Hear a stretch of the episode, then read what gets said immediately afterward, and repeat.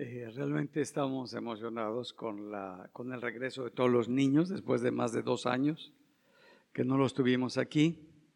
Todos los papás que nos están viendo por eh, medio de la computadora o el teléfono, todo eso, pues ya van a poder venir a, a reunirnos. No es lo mismo estar en, en la casa con una pantalla que estar aquí y estar disfrutando, recibiendo, conviviendo lo que Dios está poniendo en nuestro corazón. Entonces nos gozamos con todos.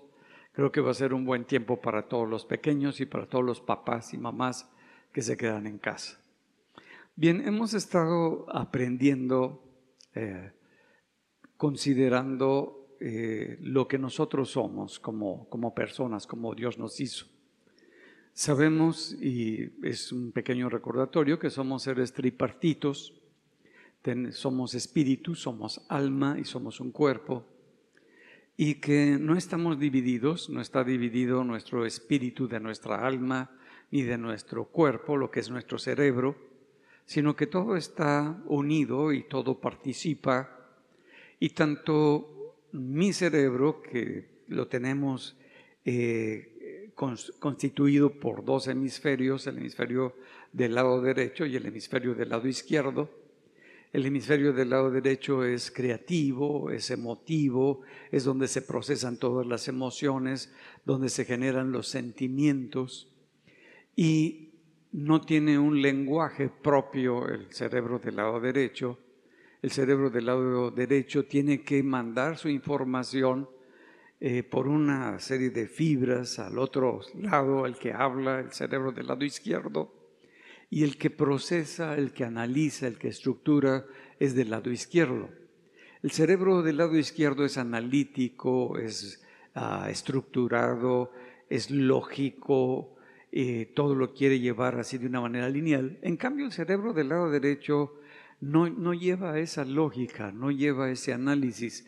Por eso tiene esa capacidad para poder crear donde no se toma como que esto sigue a lo aquello, sino que puede tomar de diferentes puntos y llegar a tener una claridad sobre las cosas. Ese es nuestro cerebro. Nuestro cerebro lo representa nuestro yo. El yo que les dije que es el falso yo, que también le podemos llamar el ego. Mi ego es el yo y ese yo está recibiendo toda la información de mi cerebro, que es de mi cuerpo, de mi carne, como dice la Biblia, y lo está proyectando y lo proyecta en una pantalla, por decirlo así, que le llamamos la mente. Por otra parte, tenemos también nuestro espíritu. Nuestro espíritu también percibe todas las cosas que se encuentran a su alrededor porque también tenemos ojos espirituales, oídos espirituales, olfato espiritual, y todos estos sentidos espirituales percibe el medio ambiente que nos rodea en nuestro espíritu. Lo procesa y lo proyecta, bueno, lo pasa para que se exprese a través de otro yo, el verdadero yo, que es el alma. El alma es nuestro verdadero yo y siempre hay un conflicto entre el verdadero yo, el alma, y mi falso yo o mi ego, que la Biblia le llama la carne. No sé si recuerdan cuando Pablo dice en Romanos 7, que dice, el bien que quiero hacer no hago. Ah, está diciendo, está hablando su espíritu. Su espíritu quiere hacer el bien, mas el mal que no quiero hacer, esto vengo a hacer. Ah, está hablando de su cerebro, de su carne, de su pecado que está en él. Esa es la conducta que viene a tener y la manera en que empieza a vivir. Y dice, vivo en un conflicto entre estos dos yo que quieren, que quieren hacer las cosas, pero ahora, antes no me veía, antes no era consciente, pero cuando recibí a Cristo, cuando tiene esa experiencia con Cristo, tiene esa lucha dentro de Él, tiene esa crisis dentro de Él, porque ahora se expresa ese espíritu que nació de nuevo, igual que tú, que recibiste a Cristo, ahora se expresa y quiere hacer las cosas de Dios. Tiene el deseo y el anhelo de vivir conforme a lo que Dios le está poniendo en su corazón, pero su ego, su yo falso, Y si recuerdan, les dije que es el yo falso porque cuando se muere el cuerpo, cuando se muere el cerebro, ese ego deja de existir. Y el único que toma el lugar, que sigue adelante, es nuestra alma y nuestro espíritu. Y es el que empieza a tomar el lugar. Y dice, ¿qué voy a hacer? ¿Cómo, cómo, cómo le voy a hacer? Y muchas, muchas veces nosotros decimos, bueno, tengo muchos problemas en mi vida, tengo demasiadas crisis, eh, no sé cómo convivir con mi familia o no sé cómo convivir con mi esposa o con el esposo, eh, es intolerable la situación en la que estoy viviendo o con mis compañeros o con mis familiares, yo no sé, ¿no? Con, con la gente, si eres estudiante, con la gente de mi escuela, ha sido muy difícil y he sido una persona que ha sido muy lastimada. Pues lo mejor sería que me cambiara de país, que dejara toda mi familia y me fuera solito, solita, al país de la vida bonachona, donde en ese mundo sí voy a ser feliz, porque estoy, estoy construyendo, ¿no? En ese mundo voy a tener otros amigos, voy a tener otras relaciones. Ahora sí voy a hacer todo lo que yo quiero. Alma mía, como dice el hombre, ahora sí, gózate, disfruta, porque has guardado, ahorraste y has guardado, y ahora sí, disfruta, pero si hasta que te sientas pleno. Y le dice Dios, necio, necio, ¿Qué no sabes que ya se te acabó el tiempo? Que me vienen a pedir tu alma y todo lo que trabajaste, ni siquiera vas a saber quién se va a quedar con eso. Como que nos ayuda a, a ver.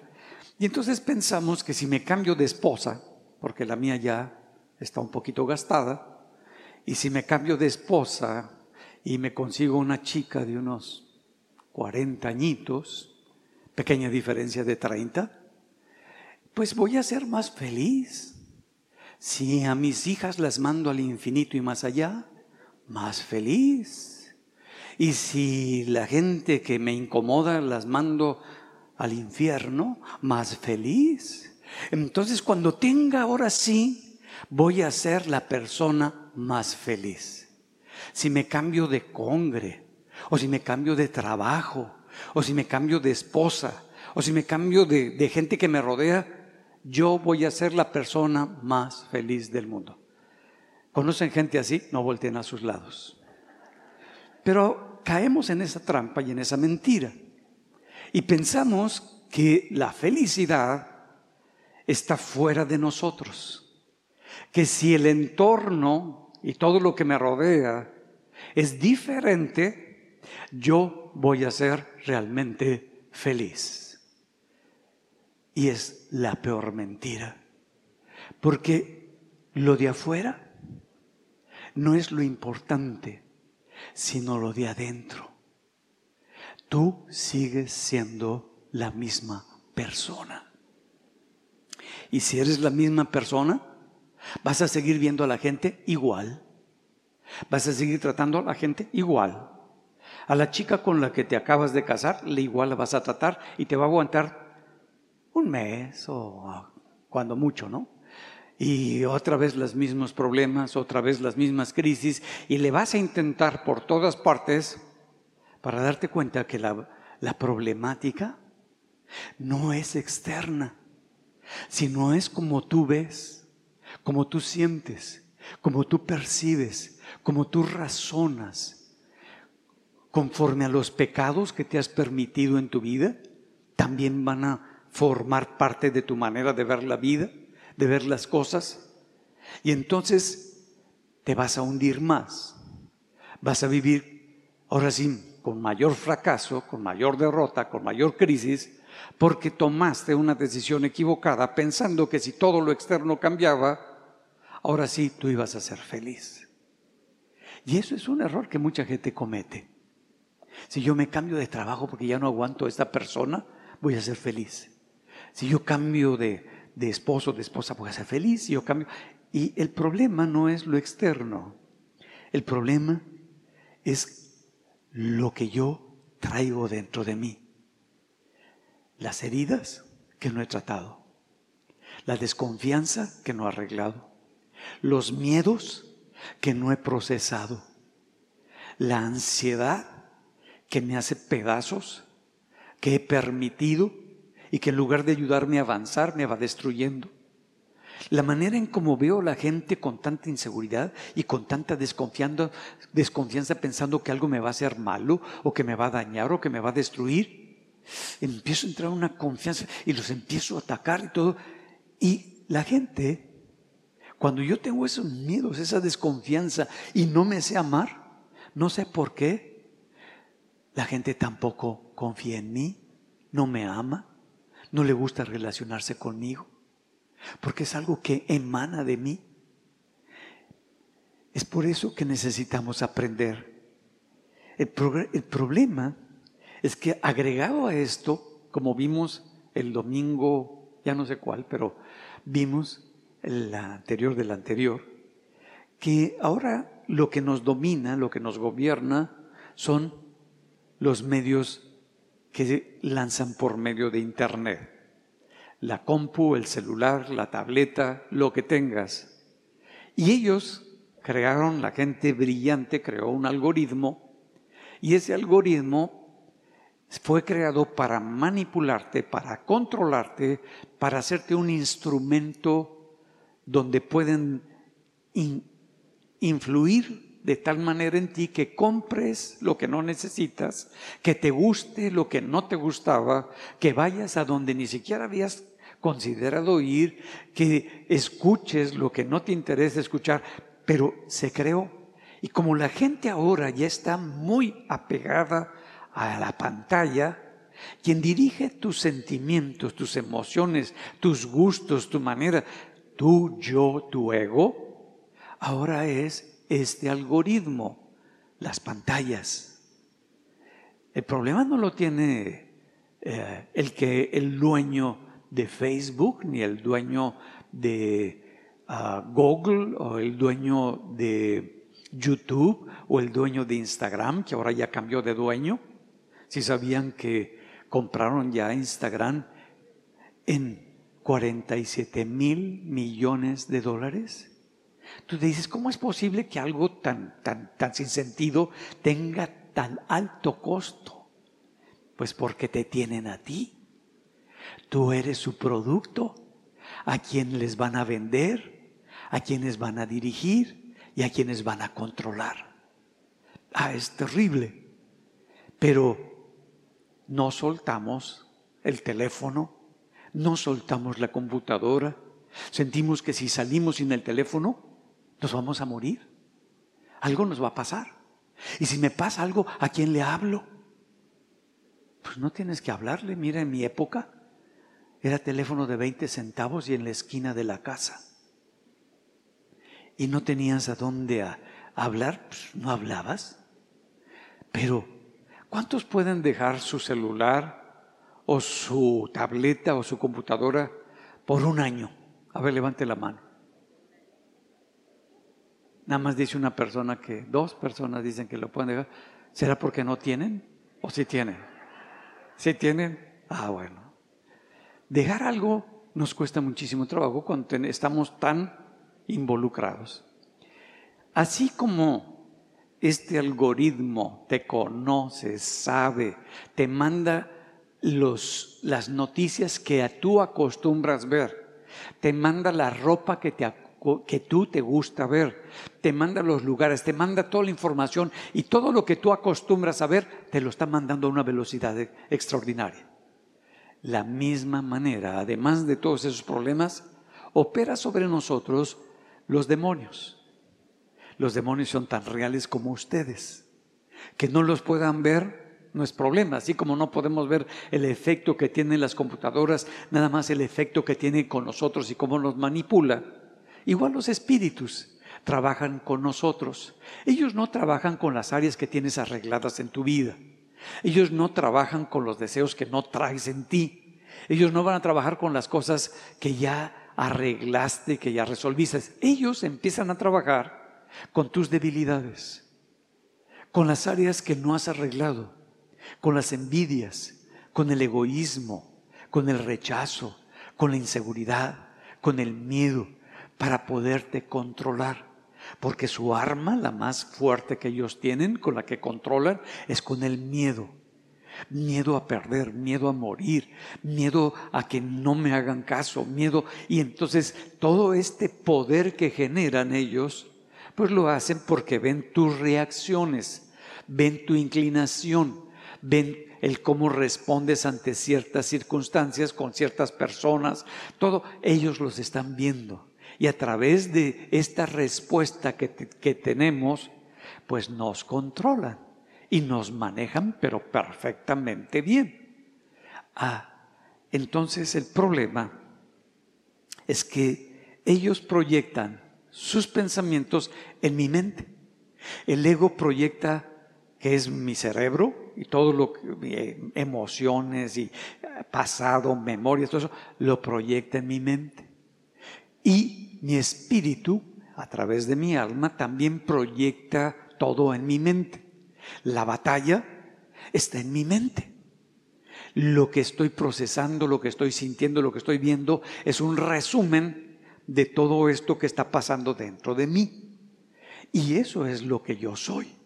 La respuesta de todas estas cosas. Bueno, tenemos esas pequeñas batallas. Entonces es una guerra natural y una guerra espiritual. Pero la Biblia dice, mira, la principal batalla no es natural, no es con tu esposa, con tu esposo, con eso.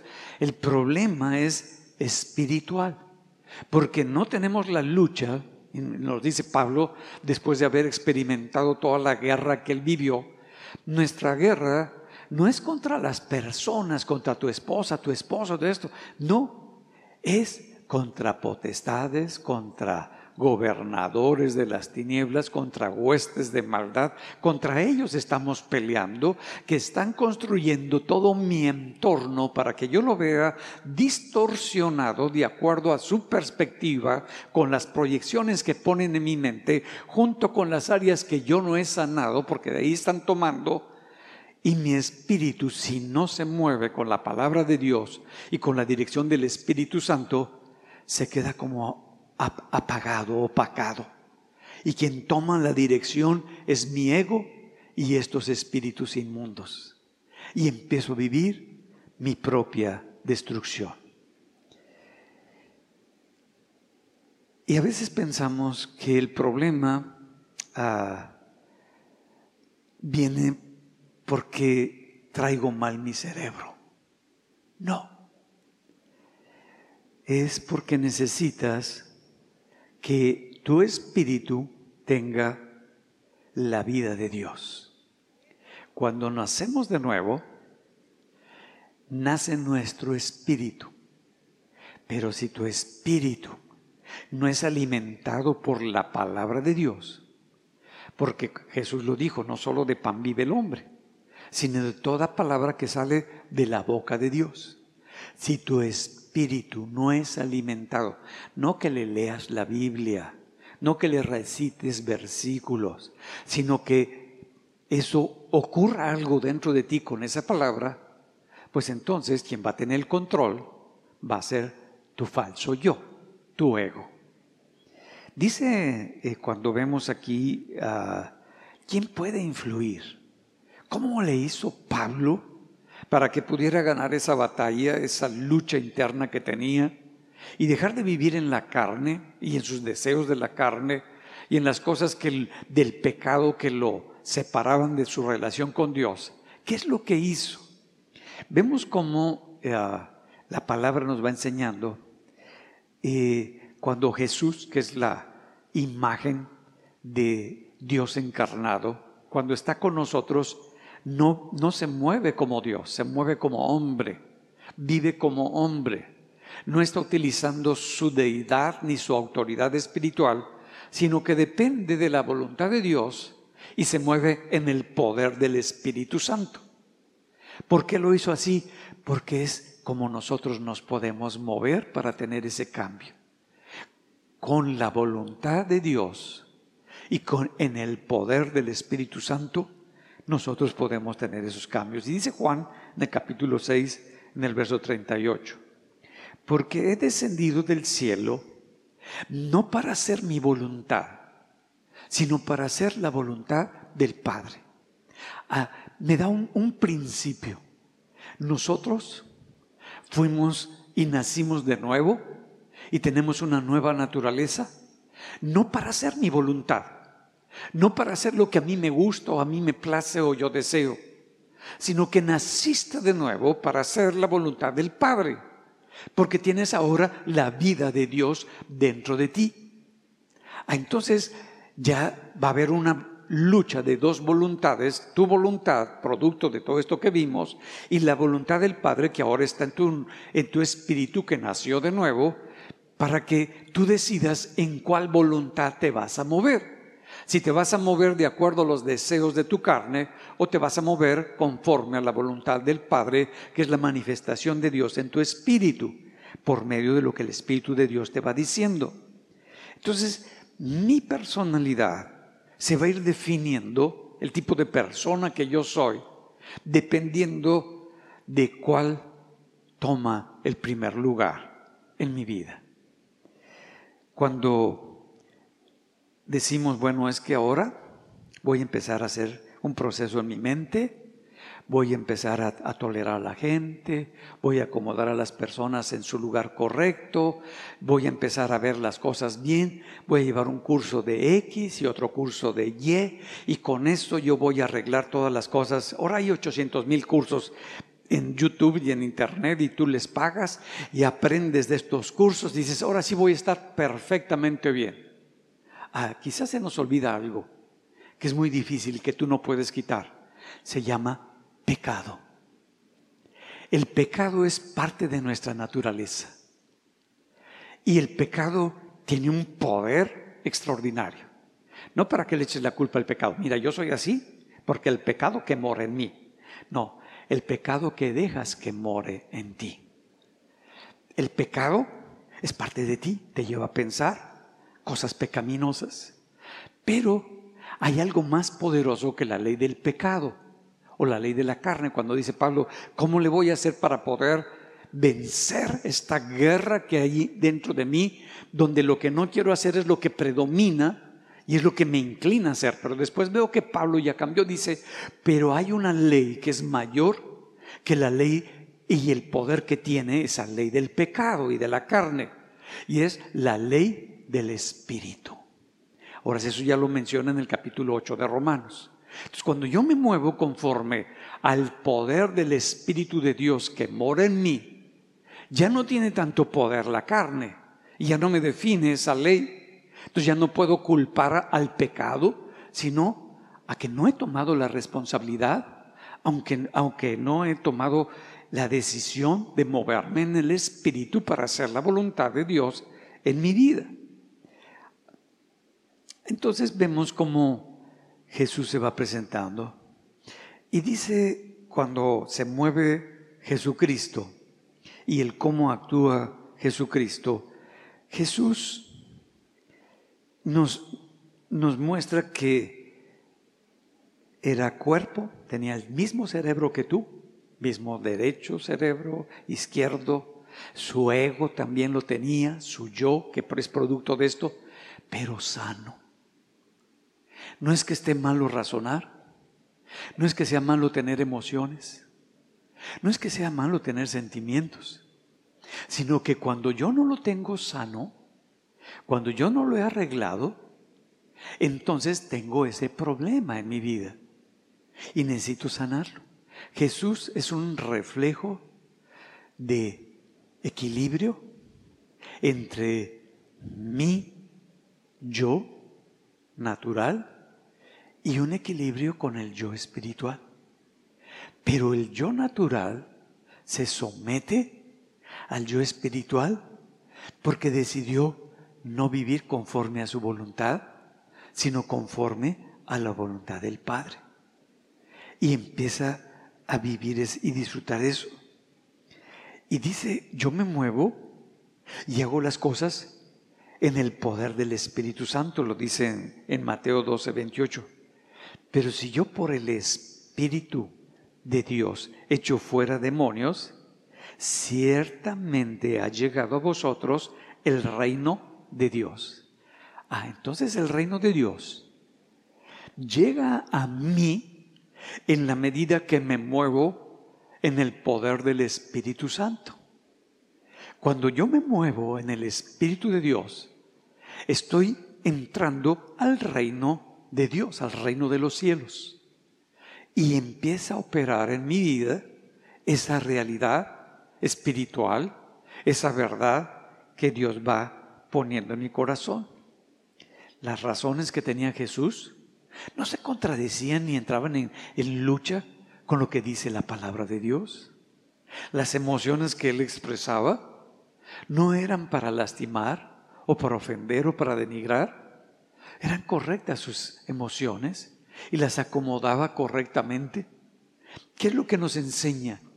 Que cuando nosotros logremos tener la mentalidad que tenía Jesucristo, va a haber un equilibrio en mi cerebro, en mi ego, no va a estar por arriba del alma, del yo espiritual, sino que va a ser dirigido, lo va a aceptar, lo va a tolerar, no se va a sentir agredido, no se va a sentir ofendido, porque no busca lo suyo, porque no busca su reconocimiento, sino que busca hacer la voluntad del Padre. Y vemos nosotros que cuando empezamos a sanar nuestras heridas, cuando empezamos a enfrentar, ¿cómo puedo sanar una herida? Primero necesito verme.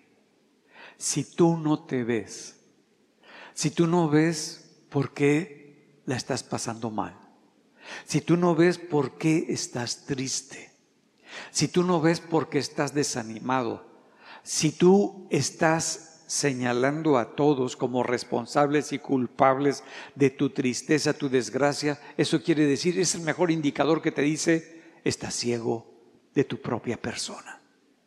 No te ves. Ah, entonces necesito aprender a verme. Yo hablaba con una persona que estábamos haciendo una, una compra y la persona insegura, con miedo, con desconfianza.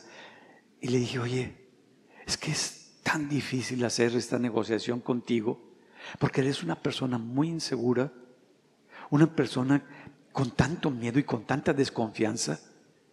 Tú misma haces que yo no tenga confianza en ti.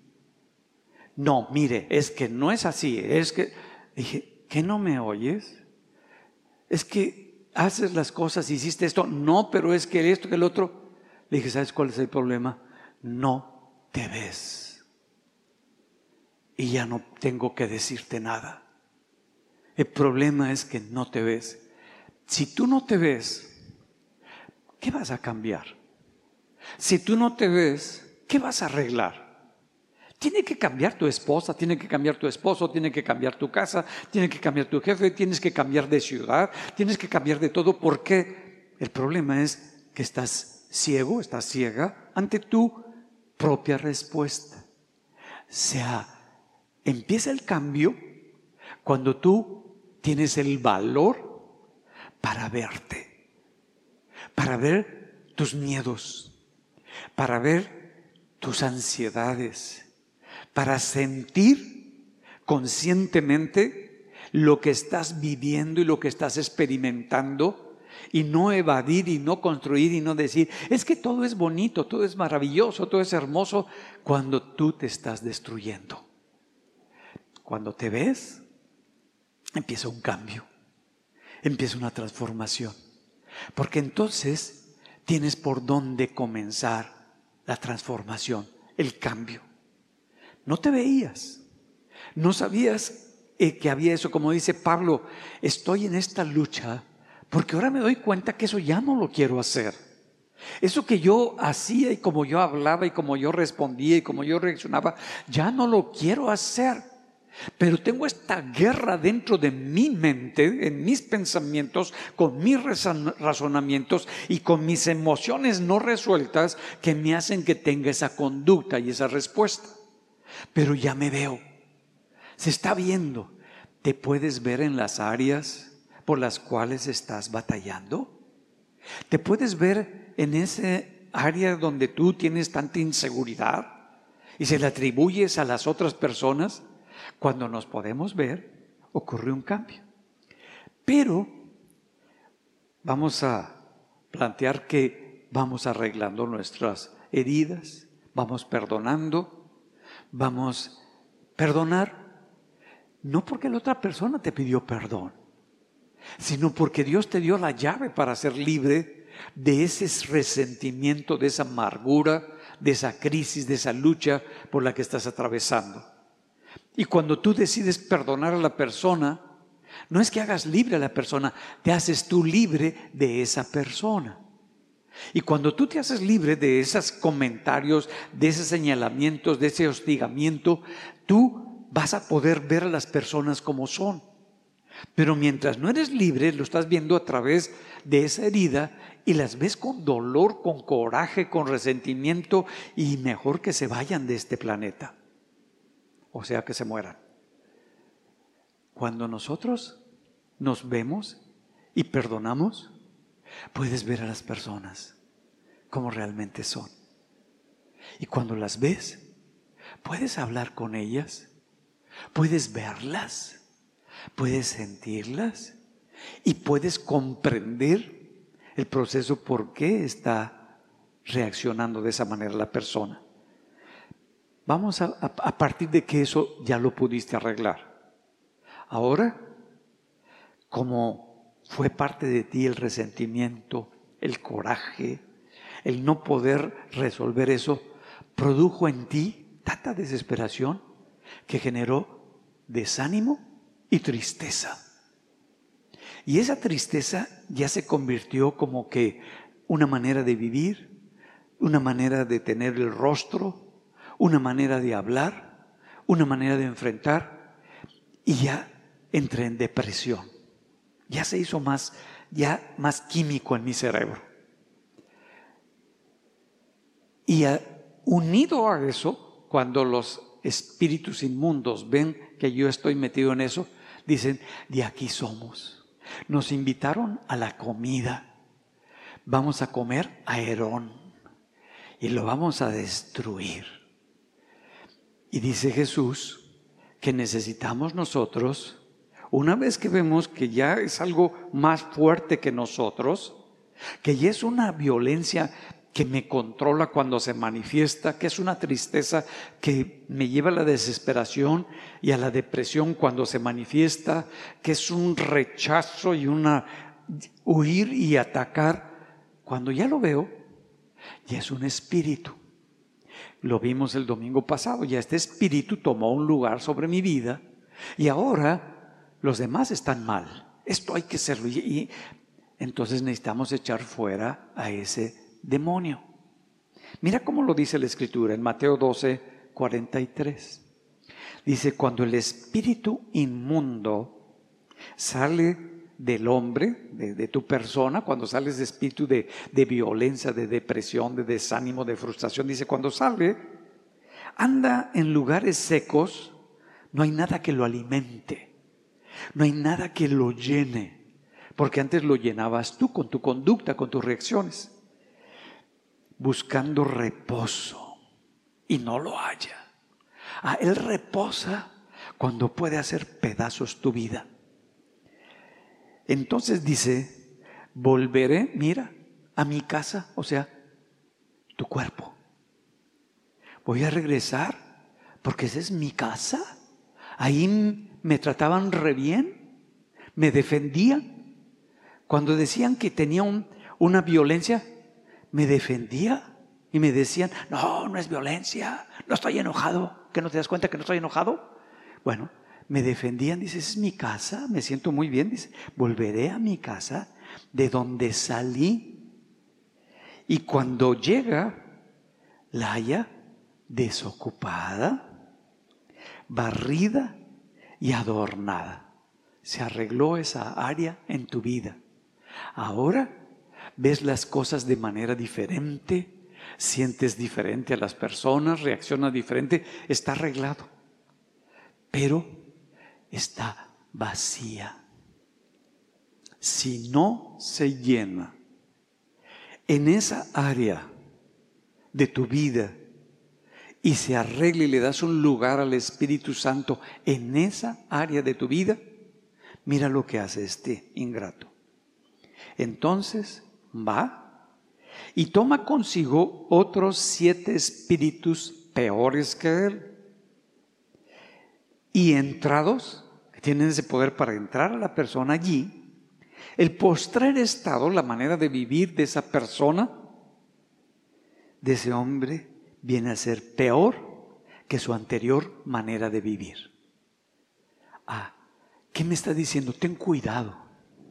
Si vas a sacar a un espíritu cualquiera que sea de tu vida, porque dices, yo ya no quiero vivir con esto, yo tengo autoridad en el nombre de Jesús, y lo echas fuera de tu vida, arreglas lo que tienes que arreglar, perdonas a quien tienes que perdonar, empiezas a ver no con juicio, sino con la paz y el amor que tienes de Dios en tu corazón, y empiezas a ver las cosas diferente, pero no le das el lugar para que el Espíritu Santo sea el que ocupe ese lugar, esos espíritus van a regresar y ahora vas a estar más descompuesto que antes, más mal que antes. Ah, entonces, si te das cuenta, es una guerra espiritual dentro de nosotros que vivimos. Entonces, no solamente se trata de eliminar las cosas negativas que había en tu vida y reemplazarlas por lo correcto, mi manera de ser y de actuar, sino que tienes que darle un lugar al Espíritu Santo para que no sea tu justicia, sino la justicia de Dios la que empiece a operar. Y, nos dice Pablo, después de, Romanos 7 y Romanos 8, cuando llega a Romanos 12, dice un pasaje que siempre he utilizado y que me gusta mucho en Romanos 12, 2. No te conformes, o sea, no te hagas, que no te forme, que no te eduque, que no te dé el valor y el significado el tiempo en el que estás viviendo, las situaciones por las que estás atravesando. No permitas que eso te dé tu forma, tu yo, que no forme la personalidad que tú tienes, este sistema en el que vives. Y dice, pues ¿cómo le hago? No, no te conformes eso, sino sé transformado, sé cambiado por medio de la renovación de la manera en cómo tú entiendes las cosas. El problema es que si yo no cambio la manera en cómo entiendo las cosas, como entiendo a las personas, como entiendo las circunstancias, si no hago esa transformación dentro de mí, no he sido transformado, me sigue formando este sistema con los valores que ya vimos de internet, de mi familia, mis traumas, todo eso, me siguen conformando. Entonces dice que cuando yo no permito que esas esté en mí, se renueva mi manera de entender y entonces voy a poder comprobar cuál es la voluntad de Dios, que es agradable y que es lo mejor, es perfecta. A que yo no voy a poder saber cuál es la voluntad de Dios para mi vida si no tengo ese cambio en mi manera de ver, de entender, de sentir.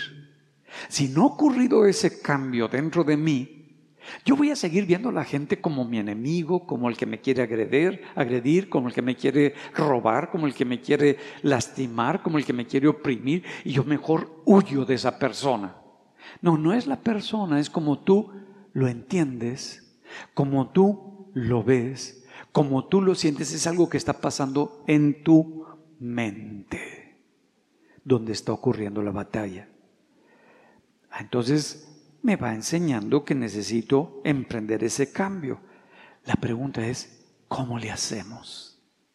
¿Cómo le hacemos para que pueda ser no formado por la cultura, por la familia, por la gente que me rodea, sino que pueda ser formado por Dios para que lo que me mueva sea la voluntad de Dios y yo la pueda identificar, porque si tengo todas estas heridas, voy a estar haciendo cosas que pienso que son la voluntad de Dios cuando no son la voluntad de Dios. Y voy a creer que esto que, que estoy haciendo es lo mejor, porque como me está yendo bien en los negocios, entonces quiere decir que Dios está conmigo. No tiene nada que ver. El que te vaya bien en el negocio, el que te vaya mal en el negocio, no tiene que ver Entendamos esto, Pablo lo dice, he aprendido a vivir en qué? En la abundancia. Pero también he aprendido, porque pasa en mi vida, a vivir en la escasez. En todo no me define, no me da un más espiritual o menos espiritual, sino la presencia y la palabra de Dios. Ah, entonces vamos captando lo que está estableciendo. La Biblia nos va enseñando cómo operó Dios. Dice que lo más importante es la palabra. Y lo dice en Juan en el, capítulo 1, en el verso 1. En el principio era el verbo. Y así nos los pone. Y el verbo era con Dios. Y el verbo era Dios. Este era en el principio. Lo voy a poner. En el principio era la palabra. La palabra hecha y manifestada. Ese es el verbo, la acción. En el principio era la palabra. Y la palabra era con Dios. Y la palabra era Dios. Este está hablando, esta palabra, esta persona, porque ya no es nada, no solamente la palabra, era en el principio. Y luego me llevo a Juan en el versículo 14, para que no solamente se quede la palabra de Dios ahí en el cielo, en el reino de los cielos. Y dice, y aquel verbo, aquella palabra, fue hecha carne. Ah, se viste de carne la palabra que es Dios mismo.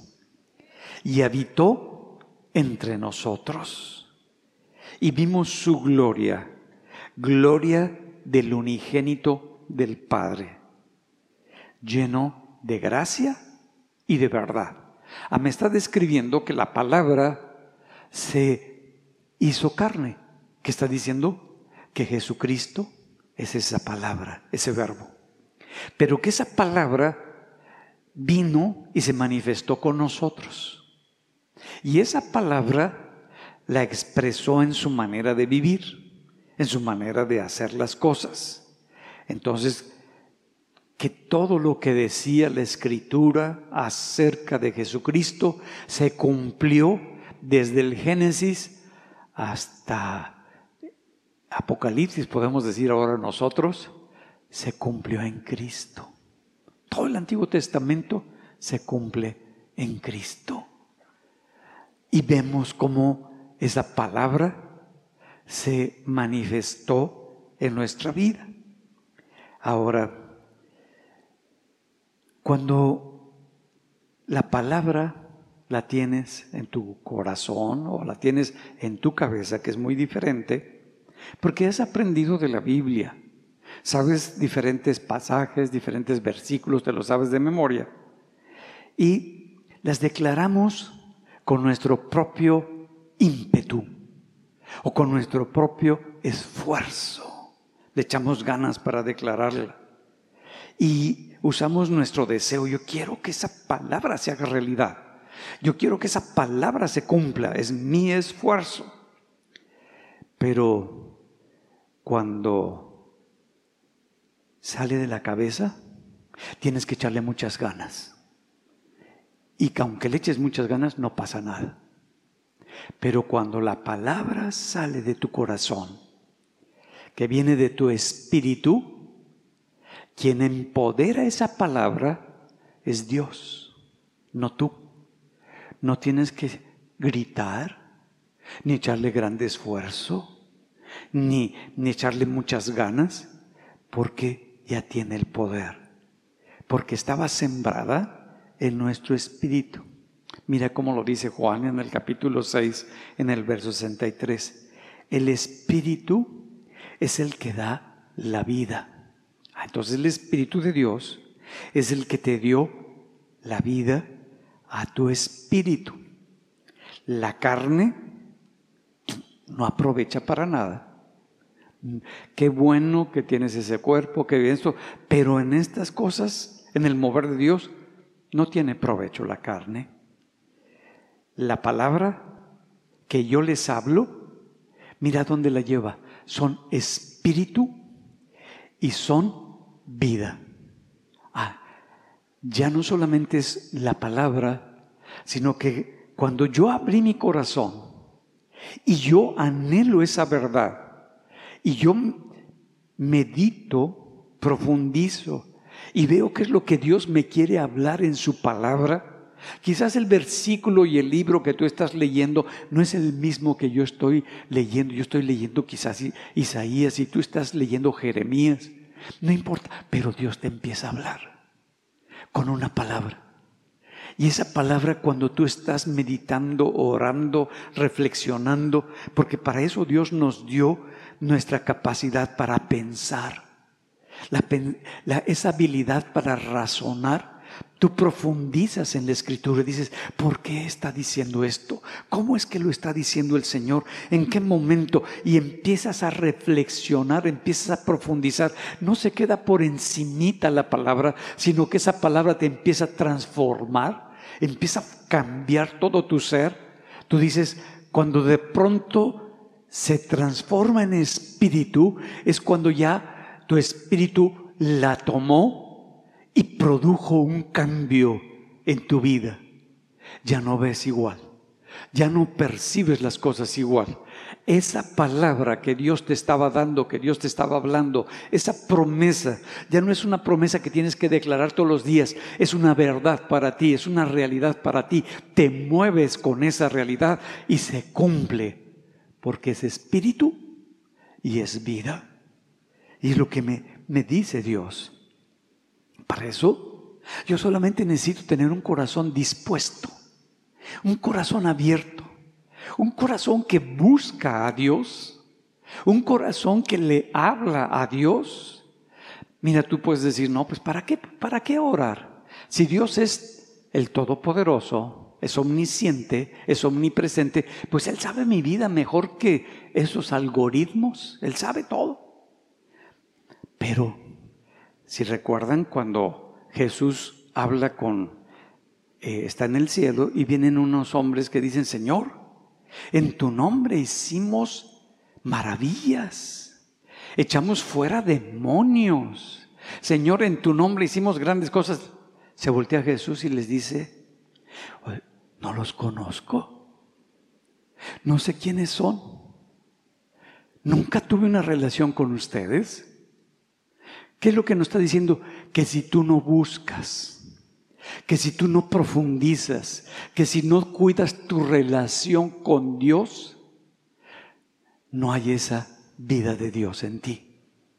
Ah, entonces es mi responsabilidad, después de haber nacido de nuevo, de buscar, de, anhelar, de desear las bendiciones de Dios. Y cuando yo deseo, cuando yo quiero lo que Dios quiere para mi vida, empieza a haber un cambio en mi espíritu. Y mi espíritu empieza a tener la vida de Dios, porque esa palabra ya no es un concepto, ya no es una información, es la vida de Dios y es mi vida. Me muevo, soy con esa palabra y me expreso con esa palabra como mi verdad. Ya no es la palabra de Dios nada más, es mi palabra, es mi verdad, es mi vida. Y ya no está separada de mí. Ya todo mi ser, mi cerebro, mis emociones se acoplan a esa vida que recibí de parte de Dios y que me está transformando. Bueno, ¿cómo puedo participar para que esto se vaya haciendo, además de que mi oración es esa búsqueda del Dios vivo. Mi, mi, deseo es alabar y adorar a Dios. Y, y yo le tengo que decir a mi alma, mi alma a veces anda papaloteando por ahí, Yo le tengo que decir a mi alma mía, como decía David, alaba al Señor. No te desubiques, alma mía. Alma mía, recuerda todas las bendiciones que Dios ha hecho contigo. Alma mía, y la estaba pasando difícil David. Estaba pasando por problemas. ¿Y qué decía? No me voy a enfocar en el problema. No va a definir en dónde se va a llenar de tristeza, la voy a llenar con todo lo que está pasando aquí en mi cerebro de emociones, a mi alma para paralizarla. No, sino que la palabra de Dios va a tener vida y yo voy a adorar a Dios. Dice en el Salmo 8, en el verso 3, dice, cuando veo los cielos, obra de tus dedos, la luna y las estrellas que tú formaste, digo, ¿quién es el hombre?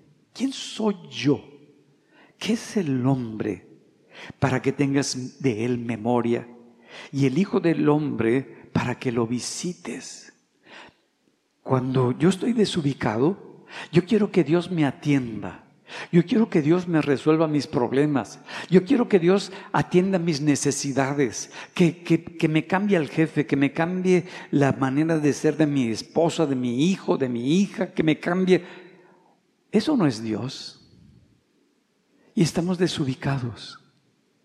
Por eso dice, ¿qué es el hombre? Tú eres el Dios, creador de todo. Yo soy el que necesito reconocer tu voluntad, reconocer tu creación, reconocer todo el que tú eres el Todopoderoso. Para eso, mis amados, se necesita humildad. Porque a veces se nos chispotea como tengo la capacidad para pensar en X y Y, cualquiera que sea tu habilidad. No, hombre, ya estoy. Estás igual que todos. Dios no te ve por tu apariencia intelectual, por tu apariencia física, por tu apariencia emocional, sino por tu corazón. Dios no ve lo que los ojos del hombre ven, sino Dios ve lo que hay adentro del hombre. Y empieza a decirle. Entonces, cuando yo soy humilde, cuando mi corazón es sencillo, entonces puedo ponerme por abajo de Dios tengo esa capacidad para aceptar lo que hice mal, los errores que he cometido, las fallas. No me quedo callado, sino que tengo esa capacidad. No de, de sentirme el ofendido y lastimado y que vengan a arreglarse conmigo. No. Cuando hay humildad, hay apertura de espíritu, hay apertura de corazón, porque puedo darme cuenta de mis debilidades de mis reacciones emocionales, de mis panchos que me aviento a cada rato, de mis corajitos que hago, me puedo dar cuenta. Y digo, ya no, ya no quiero vivir con eso, quiero vivir con la paz de Dios. Entonces voy a ir y voy a arreglar mi corazón y voy a estar delante de Dios. Ya no quiero hacer lo malo. ¿Puedo ver ahora mi pecado? Ya no lo señalo a la gente que fue la que me indujo a ese pecado. No, yo puedo verlo. Puedo ver que fue mi deseo. Es que no hablé. El que calla, como dice segunda de mexicanos, otorga. Ah, pues yo estoy otorgando y estoy haciendo, ahora ya me puedo ver.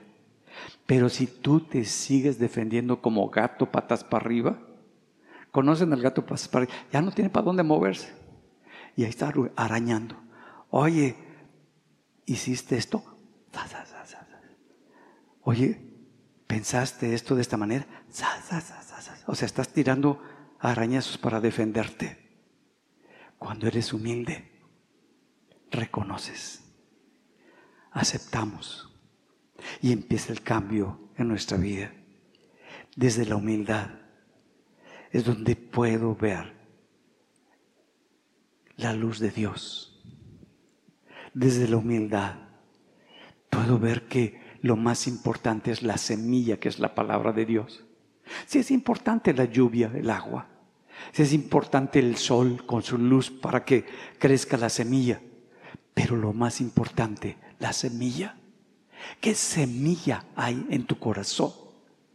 Y esa semilla es esa palabra de Dios, que cuando encuentra en buenas condiciones tu corazón, empieza a dar fruto a ciento por uno.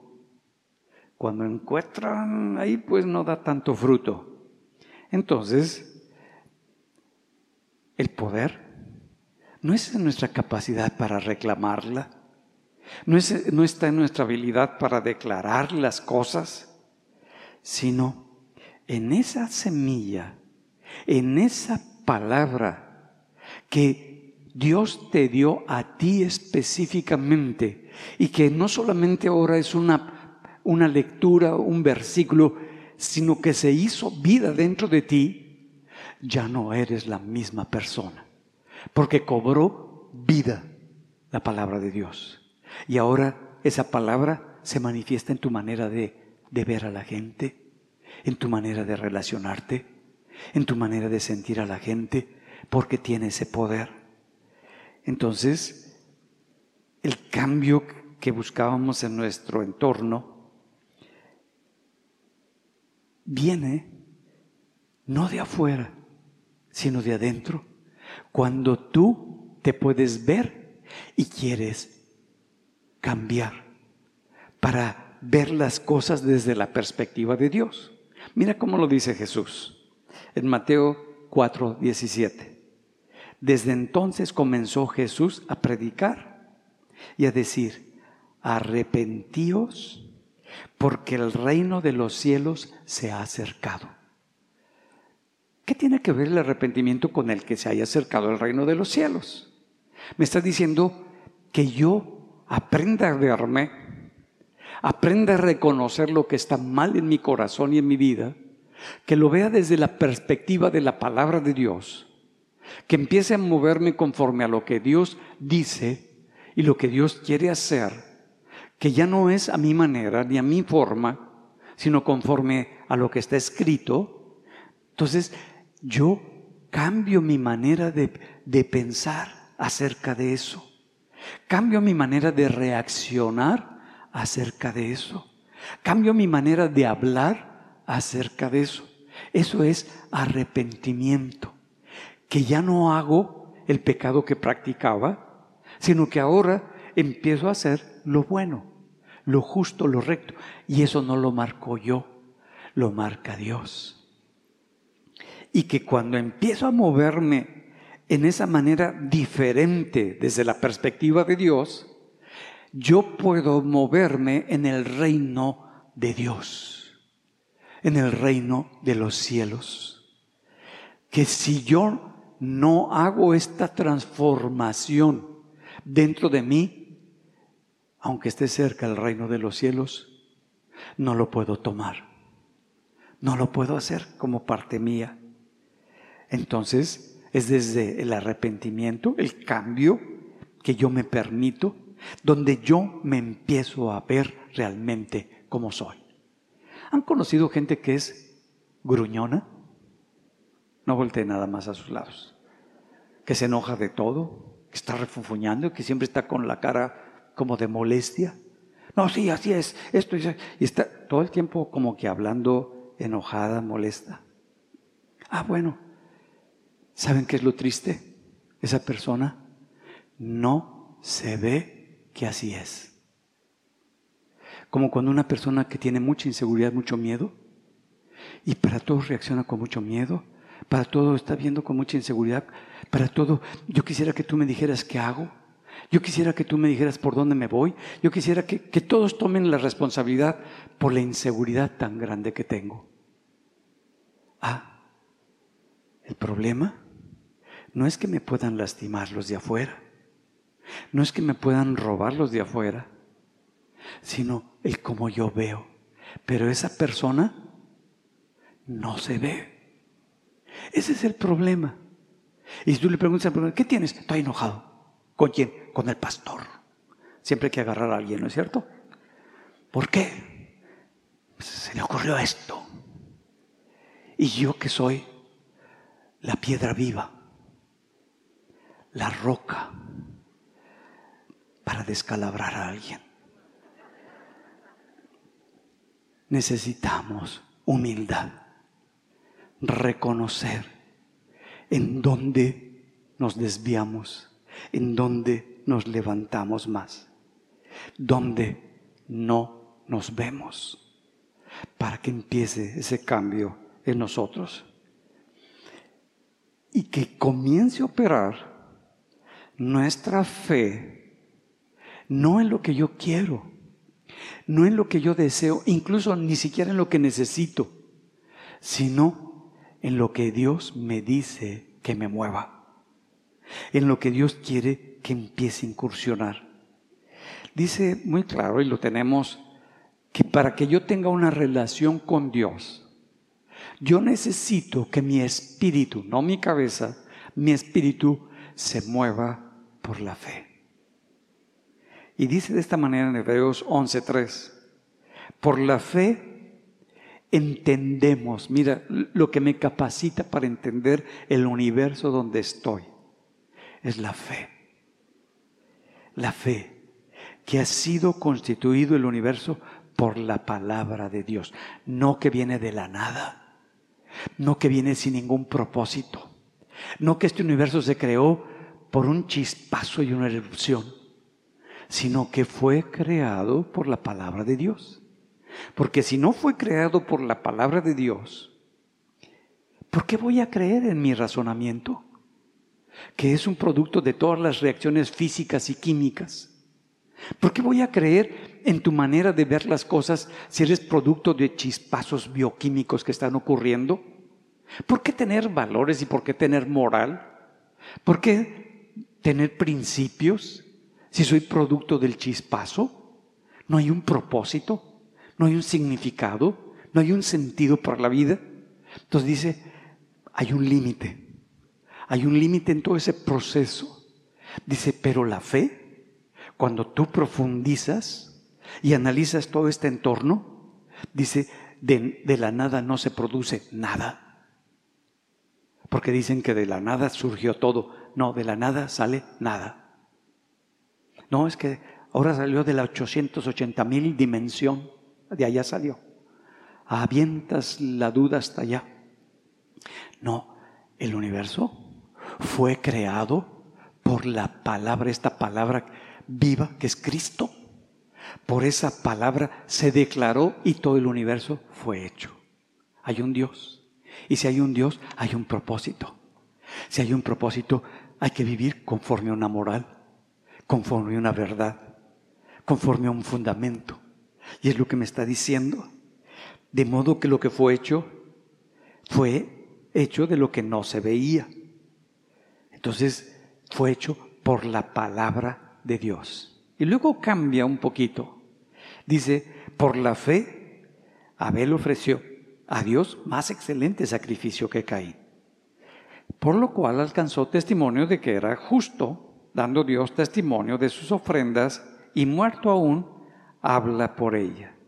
Ah, entonces, la fe es la que habla estando vivo o estando muerto. Tu fe por tu manera de actuar. Tu fe por las cosas que tú haces. Y luego nos dice en el verso 5, por la fe, Enoch fue transpuesto para no ver muerte y no fue hallado porque lo traspuso Dios. Y antes de que fuese traspuesto tuvo testimonio de haber agradado a Dios. Ah, Enoch no dijo Dios, este me lo jalo y se acabó. No, su vida era una vida que vivía, era una vida que agradó a Dios, era una vida que iba de acorde a la voluntad de Dios. Y Dios dice, ven conmigo. Y lo jaló con todo y su cuerpo. Ah, entonces, tú fuiste formado con un cuerpo, con un alma y con un espíritu. Y a veces decimos como Platón, no, pues cuando lo más importante es el alma. Y cuando esté en los cielos, voy a estar revolcándose mi alma en todas las cosas. No, vamos a regresar otra vez. Y vamos a tener un nuevo cuerpo. Por eso Dios nos formó con cuerpo, para tener otra vez el cuerpo. Híjole, pero hoy lo quiero ya no importa. Lo que importa es lo que Dios quiere darle a tu cuerpo para esa nueva naturaleza. Vemos que este hombre agradó a Dios. Y luego dice el verso 6, pero sin fe es imposible agradar a Dios, porque es necesario que el que se acerca a Dios crea que le hay y que es galardonador de los que le buscan. Entonces, por medio de la fe me acerco a Dios. Cuando yo no creo que Él puede hacer algo, yo no agrado a Dios. Cuando yo no creo en lo que me dice su palabra, yo no agrado a Dios. Que cuando yo me acerque a Dios, necesito creer lo que dice su palabra. Porque su palabra y Dios y Cristo es lo mismo. Que me acerque a Él creyendo tal cual su palabra me va guiando. Entonces, la fe me permite comprender, la fe me permite ver muchas cosas donde yo puedo profundizar.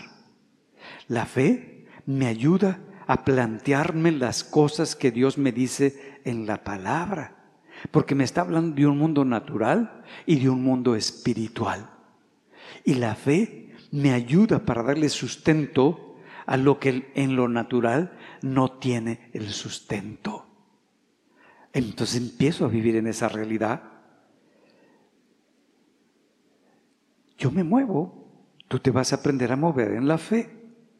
Por eso dice, porque por fe andamos, mira, me cae re bien el Pablo, y no por vista. ¿Cuántos de ustedes andan por fe y no por vista? ¿Podrían levantar su mano? Miren, les voy a decir cómo es esto. De repente, Ah, cuando yo ando por fe, pues me muevo en las cosas que son de Dios. Cuando ando por lo que veo, me veo, me muevo por las cosas que veo y producen reacciones en mí. Vamos a imaginar que de repente me sale una bolita de grasa por aquí, chiquita. Y con los días se va haciendo grandota la bolita. Yo digo, un extraterrestre ahí. Y voy con el dermatólogo y me dice, te está creciendo un seroma, una bola de grasa. La necesito quitar. Ah, qué bueno, doctor. ¿Y cómo es eso? Mira, es una cirugía ambulatoria, aquí, en el consultorio. Te voy a poner anestesia para que no te duela. Y luego, pues la voy a cortar y la voy a sacar. ¿Así de sencillo? Así de sencillo. Y vas con otro y le preguntas a otro, oye, ¿tú tuviste esto? Sí. Y era así la bola. ¿Te la quitaron? Ay, sí. Oh, qué bueno. Y empiezas a platicar con amigos que pasaban por eso. Llegas el día del consultorio un poquito con angustia, te sudan las manos. Aquí estoy, doctor. Entonces el doctor te anestesia, todo va bien. ¿Ya no siente? No saca el bisturí. Tú dices, órale. Y luego lo mete a tu piel. Órale. Y luego lo empieza a profundizar. Uy. Y empieza a salir los chorros de sangre. Y empiezas tú, me va a matar. Me va a matar. Este la trae ya contra mí. Y luego le va dando vuelta. Me está arrancando toda la piel me está quitando todo. Y empieza a entrar por lo que ves. Y estás viendo la sangre, el, tú no ves bisturí, ves un cuchillo de este tamaño. Y dices, no, de seguro la trae contra mí. ¿Cómo viene a caer? ¿Cómo le viene a creer? Híjole, ya estoy aquí. Híjole, mejor que me cierre, ya me voy. Y empiezas por lo que ves a tomar decisiones de miedo y empieza a angustiarte. Y, te dice, no, no te preocupes, estamos empezando. Ay, ¿qué va a pasar al final? ¿Qué me va a ocurrir? Y estás decidiendo por lo que ves. Pero cuando tú profundizas, cuando tú investigas y te sostienes no por lo que ves, sino por lo que dice la palabra de Dios, vas a enfrentar tranquilamente ese problema en tu matrimonio, en tu familia, en tu casa, en tu negocio, en lo que sea, porque no es por vista. Y es lo que está diciendo, ya no nos movemos por lo que vemos, sino andamos por lo que nos dice la palabra de Dios. Y no, he decidido no moverme por lo que veo. ¿Por qué? Porque la, lo que veo me puede desviar de lo que creo. Porque lo que veo es muy opuesto y luego las circunstancias se ponen terribles, son opuestas a lo que yo he creído de parte de Dios. Entonces, por medio de la fe, tú tomas esa palabra de Dios, que para ti es una verdad, una promesa, y la crees y te mueves con ella. Y como tienes una mente que está siendo transformada, está siendo renovada, tú empiezas a vivir esa palabra, a pensar en esa palabra, a sentir esa verdad como tu verdad y a disfrutar de esa verdad. Y te cambia por completo. ¿Por qué? Porque no es por tu esfuerzo. Yo declaro y yo hago. Te vas a cansar. Es por tu confianza que tienes en Dios. Es porque tú le crees a Dios y no a lo que te está pasando. Y es Dios el que está haciendo la obra en ti. Mira, la fe, y hay algo que es lo más grande, y con esto quiero terminar. Cuando está Jesús en la última cena, estaba con los apóstoles y estaban cenando, tomando la, la Pascua, y le está diciendo que es necesario que él padezca, que va a ser crucificado y que va a, ser pues flagelado y, y, Pedro le, dice, y pues va, va a ser muy difícil, pero le dice, Señor, si es necesario morir por ti, yo estoy dispuesto a dar mi vida por ti. Mira, lo decía en serio. Y creía que podía cumplir con esa palabra que le estaba diciendo al Señor. Y le estaba diciendo, Señor, yo ya estoy preparado para que lo que vea no influya, sino lo que he aprendido, lo que yo he creído de ti, me va a definir.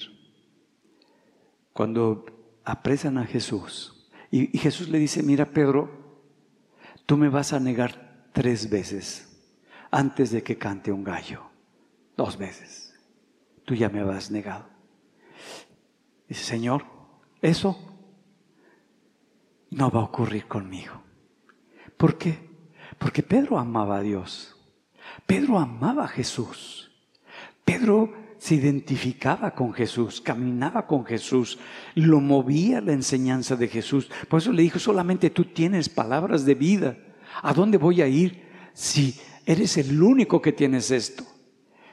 Y cuando viene el momento difícil, cuando viene el momento de la prueba, Jesús le dijo, yo voy a orar para que tu fe no te falte, Pedro, y puedas volver otra vez y regresar. Viene el momento en el cual está Jesús siendo denigrado, flagelado y todo, y Pedro empieza a negar a Jesús. Una, dos, tres veces. Canta el gallo y Jesús de lejos voltea y lo ve se cruzan sus miradas y Pedro en su corazón se quiebra. Se quiebra porque amaba a Jesús. Siente que se rompe porque le había dicho que iba a estar con él.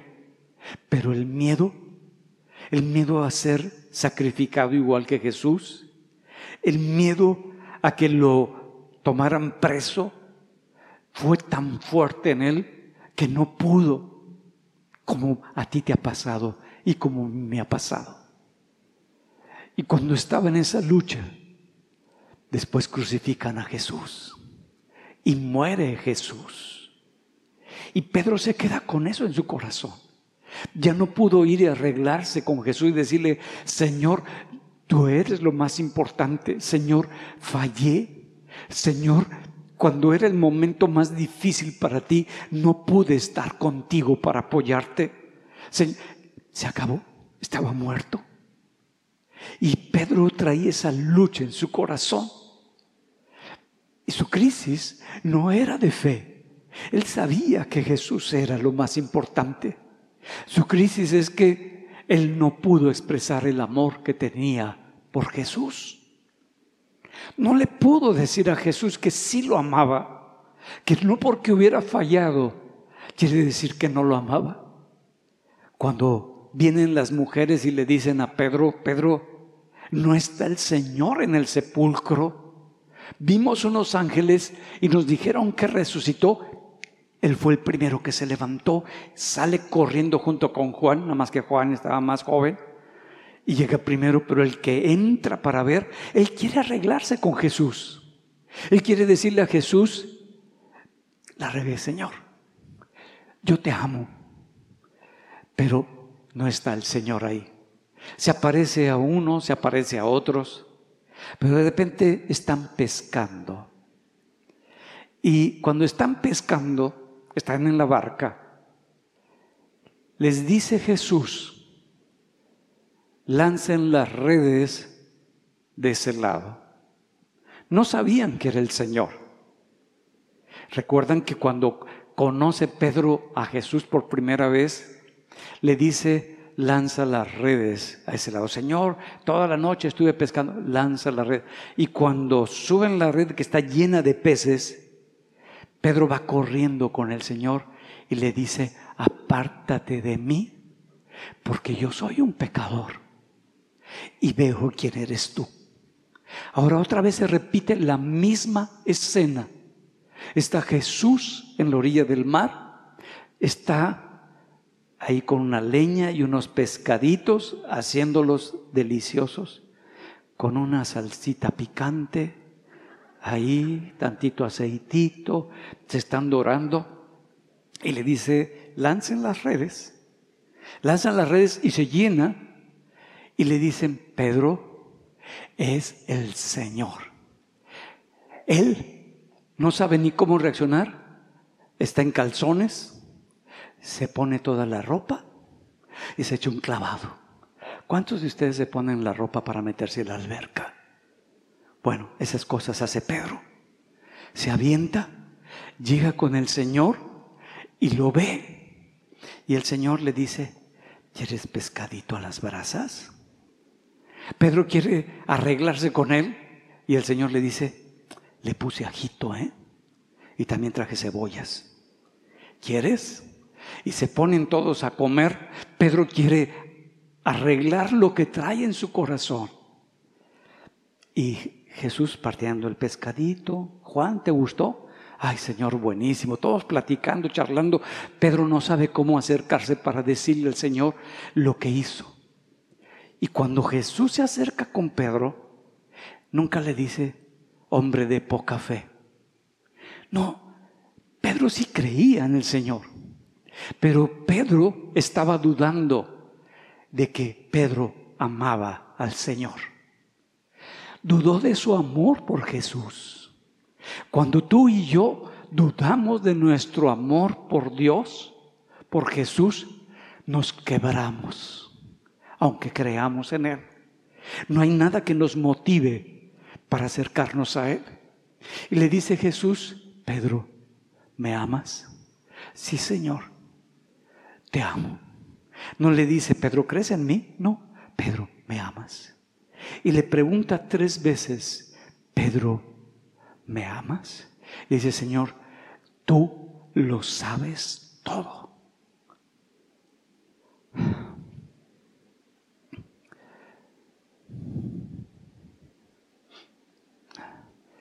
Tú sabes que yo te amo.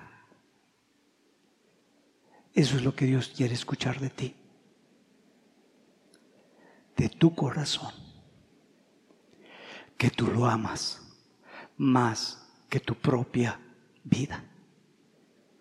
Porque cuando lo amas más que tu propia vida, tú vas a amar la obra de Dios y vas a amar al reino de Dios y su voluntad.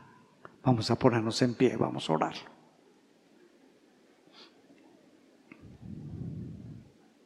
Qué bueno que puedes arreglar, que puedes sanar, pero lo más importante, la fe y el amor. El amor por Jesús. Sobre todas las cosas, este amor que tú le declaras a Jesús en cada momento, en cada día, a donde quiera que tú vas. Le dices, Jesús, sí te amo, más que mi propia vida. Padre, gracias, porque nos das todas las herramientas para que toda nuestra persona, nuestro ser, tenga el equilibrio correcto. Mi cerebro, mi yo, mi ego, se someta a mi alma, a mi espíritu.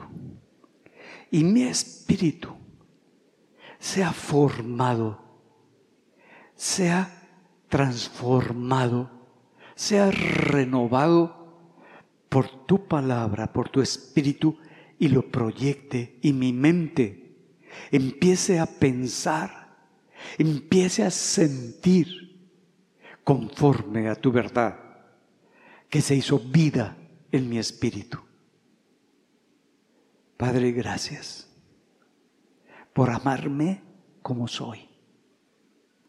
Gracias por darme la fe para creer en ti. Gracias por pelear por mí para que no se acabe mi fe. Pero el amor es algo que tú me diste para que yo te ofrezca a ti, para que yo te busque a ti, para que yo te anhele a ti para que tú seas lo más hermoso, valioso, el tesoro de mi corazón, para que tú Jesús seas el amor de mi vida, el amor de mi corazón. Te damos gracias, Padre, y te bendecimos en el nombre de Jesús. Amén. Amén. Gloria a Dios.